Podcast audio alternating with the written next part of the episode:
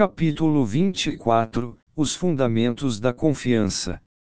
Parte 2 Com esforço, consegui evitar de deixar um, bem, não vai rolar, escapar. O preconceito sistemático não é o tipo de coisa que as pessoas podem simplesmente superar, não importa o quanto tentem. Que inferno, uma única criança não poderia nem mesmo impedir sua turma de intimidar alguém, e o ódio pelos superdes aparentemente se espalhou pelo mundo todo. Digo, até a pequena e ousada Eris gritou ao ver Ruigerd. A humanidade e as raças de demônios tinham certeza de que eles eram malignos, como poderia convencer todos do contrário? Ah, bem, é verdade que os superdes atacaram amigos e inimigos durante a guerra. Me aventurei timidamente. Espera. Aquilo não.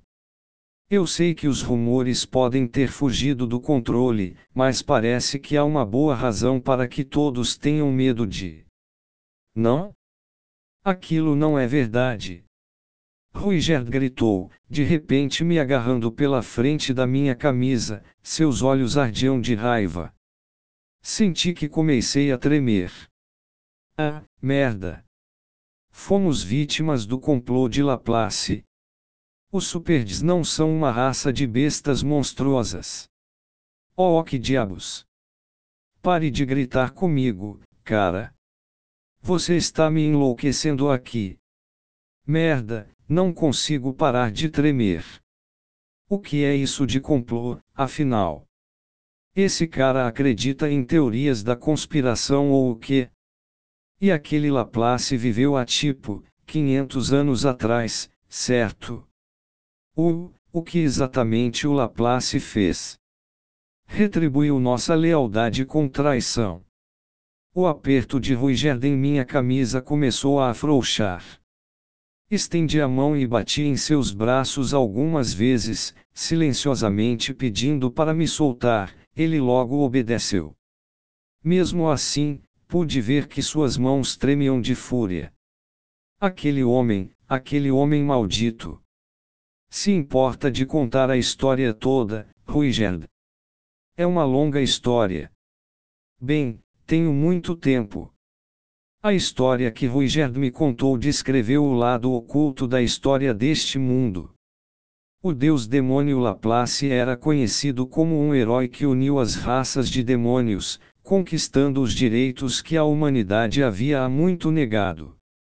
Os Superds se aliaram sob a bandeira de Laplace logo no início de sua campanha.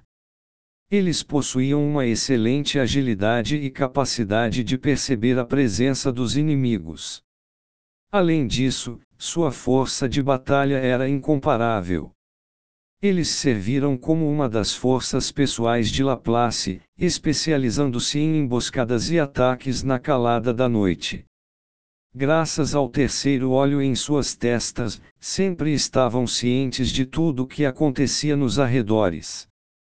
Era impossível pegá-los de surpresa ou evitar seus ataques mortais. Em outras palavras, eram um grupo de elite. Na época, a palavra super era falada com respeito e admiração por todo o continente demônio. Mas então veio a Guerra de Laplace. Nos estágios intermediários do conflito, quando os demônios começaram a invadir o continente central, o deus demônio convocou seus guerreiros portando um certo tipo de arma, uma que mais tarde viria a ser conhecida como Lança do Diabo. Ele ofereceu essas lanças como presentes aos seus soldados. Eram muito parecidas com os tridentes que os super desempunhavam em combate, mas eram pretas como as Evishi, mesmo à primeira vista, ficava claro que havia algo de sinistro nelas. Naturalmente, alguns dos guerreiros se opuseram ao seu uso, insistindo que a lança de um super dera seu coração e alma, que nunca poderiam deixar suas armas de lado por algo amaldiçoado. Mas era um presente de Laplace, seu mestre. No final, Ruigerd, o líder do grupo, ordenou que seus soldados usassem as novas lanças, por pura lealdade ao deus demônio. O você disse Ruigerd. Sim. Naquela época eu era o líder dos guerreiros Super. E quantos anos você tem? Perdi a conta depois dos 500. O, certo, o dicionário de Roxy mencionou algo sobre os Superds terem tanta longevidade. Bem, tanto faz. De qualquer forma, o grupo jogou suas velhas lanças no chão, em qualquer lugar, e começou a usar as lanças do diabo em batalha.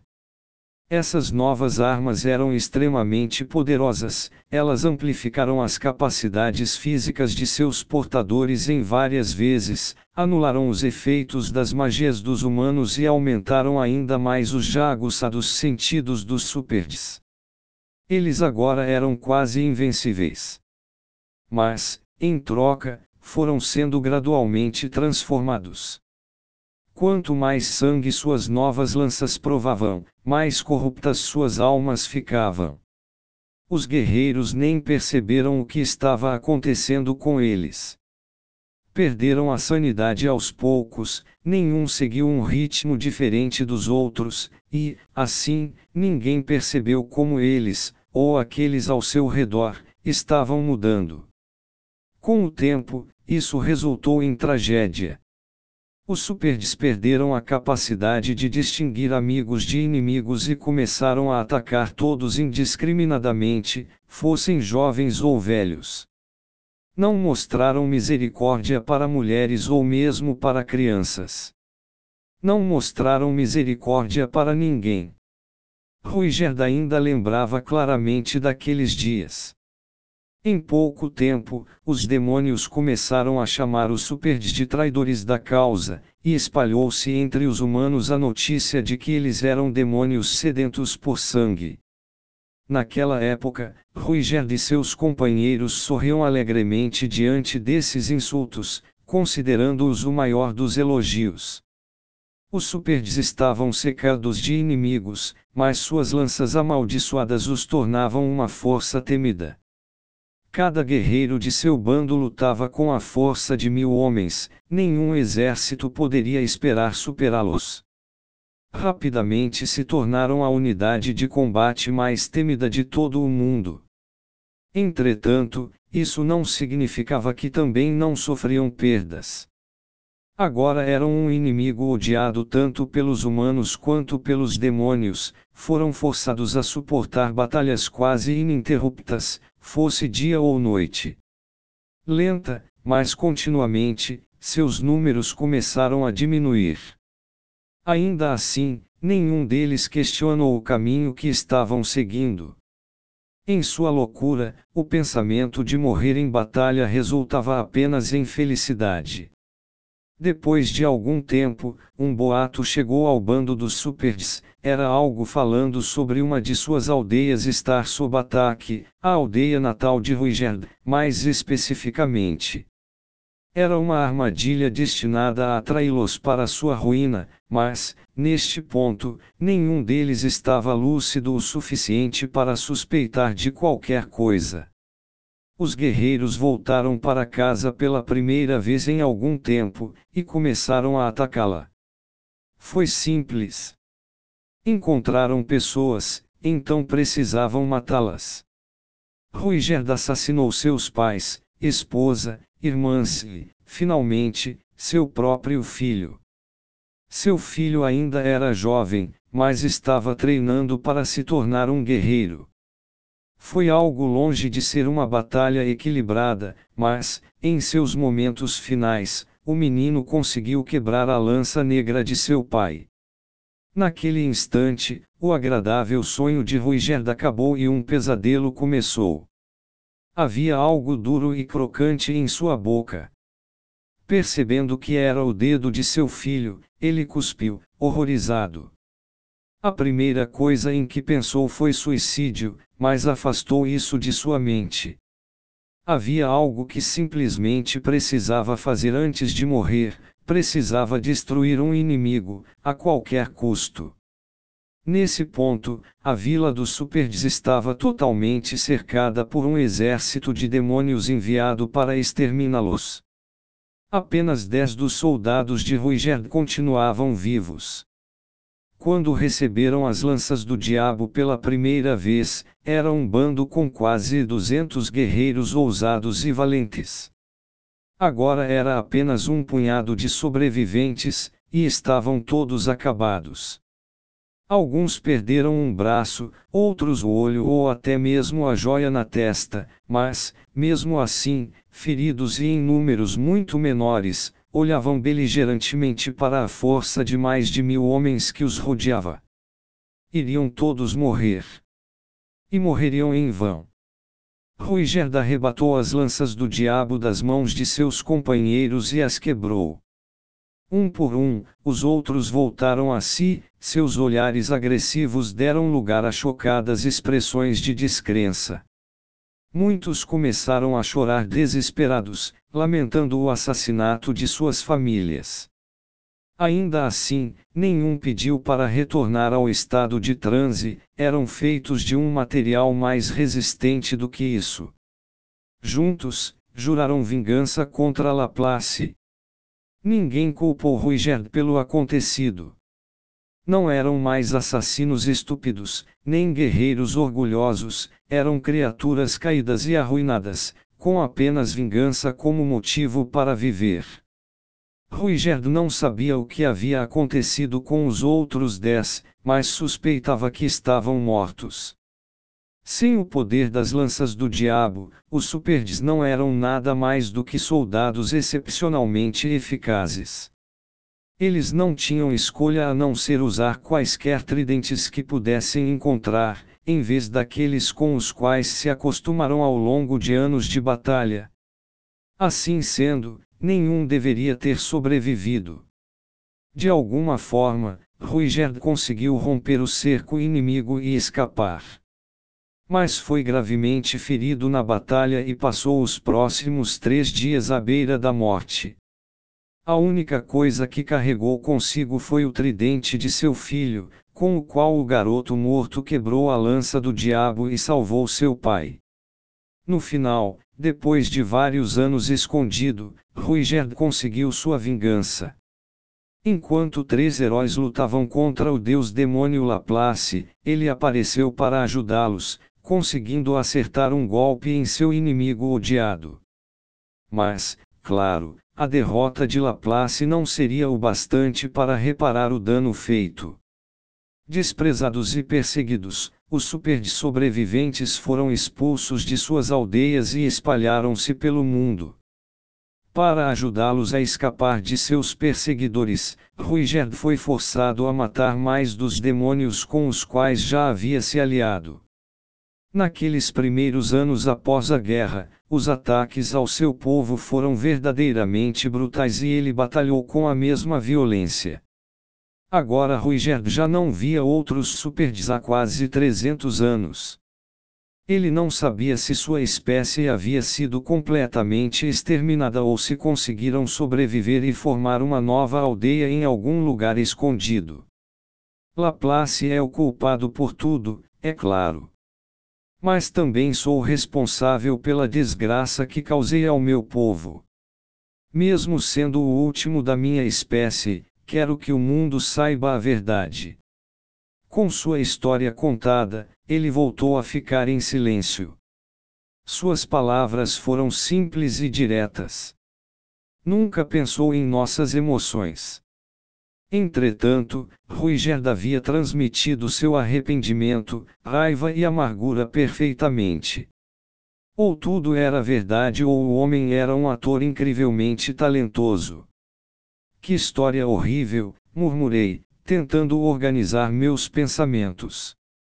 Se acreditássemos nas palavras de Ruigerd, os superdes não eram de tribos inerentemente sanguinárias. Não estava claro por que Laplace deu as lanças do diabo a eles, mas talvez o deus demônio estivesse planejando os usar como bode expiatório para quaisquer crimes cometidos por exércitos assim que a batalha chegasse ao fim. Que coisa mais vil de se fazer! Os superdes tinham sido sinceramente leais a Laplace. Teriam dado suas vidas caso fossem pedidas. Traí-los com tanta crueldade parecia desnecessário. Certo. Vou te ajudar como eu puder. Uma vozinha dentro de mim sussurrou uma objeção: você realmente está em posição para ajudá-lo. Que tal se concentrar em salvar sua própria pele? Esta viagem vai ser muito mais difícil do que você imagina. Não foi o suficiente para impedir que minha boca se movesse. Não sei ao certo, mas, talvez, ter uma criança humana ao seu lado te ajude a descobrir novas possibilidades. Claro, eu não estava agindo assim por pura compaixão. Também tínhamos a ganhar com esse acordo, ao menos em alguns aspectos. Ruiger era um lutador poderoso, alguém no mesmo nível dos três heróis lendários, e estaria nos oferecendo sua proteção. Pelo menos com ele por perto, não seríamos mortos por algum monstro aleatório enquanto seguíamos para nosso próximo destino. Sua presença tornaria as coisas na estrada mais fáceis e mais difíceis quando chegássemos a uma cidade. Contanto que encontrássemos uma maneira de contornar a questão em cidades, ele seria um excelente aliado.